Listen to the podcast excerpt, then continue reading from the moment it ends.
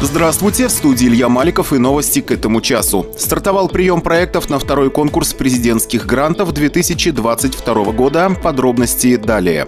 Про спонсора. Спонсор программы – компания «Kapous Group».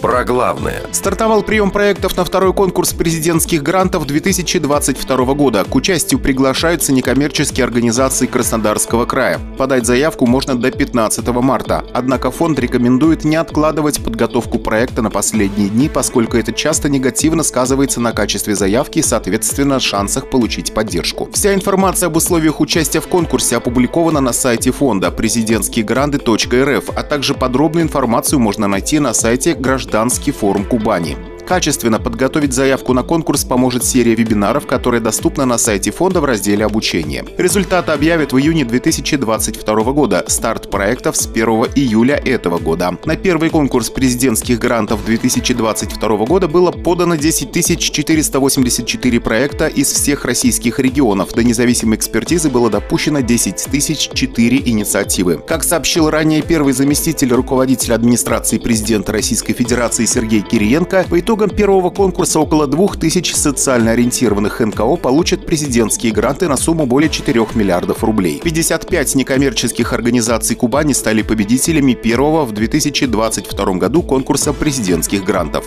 Про почту. Отделение почтовой связи Воронцовка, индекс 353-664, расположенное в селе Воронцовке по улице Мира 29, временно будет работать со вторника до субботы с 9 до 15 часов. Перерыв с 13 до 14 выходной, воскресенье, понедельник про ДТП.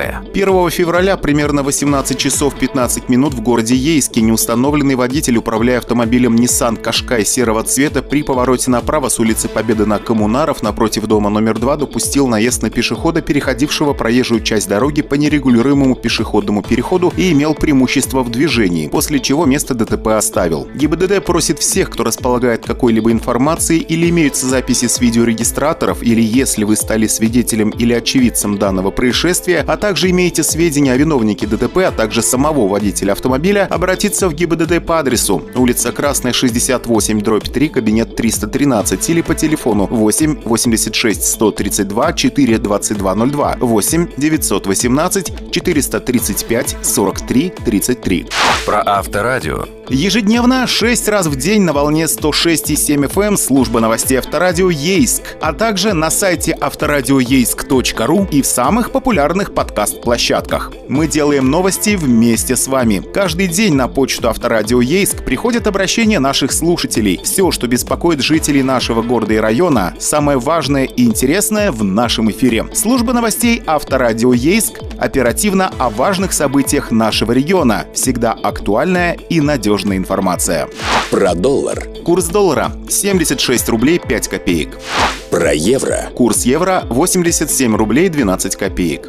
Про погоду. Сегодня в Ейске облачно, днем минус один. Ветер западный около 5 метров в секунду. Давление 762 миллиметра ртутного столба. Влажность воздуха 79%. Илья Маликов, служба информации. Авторадио.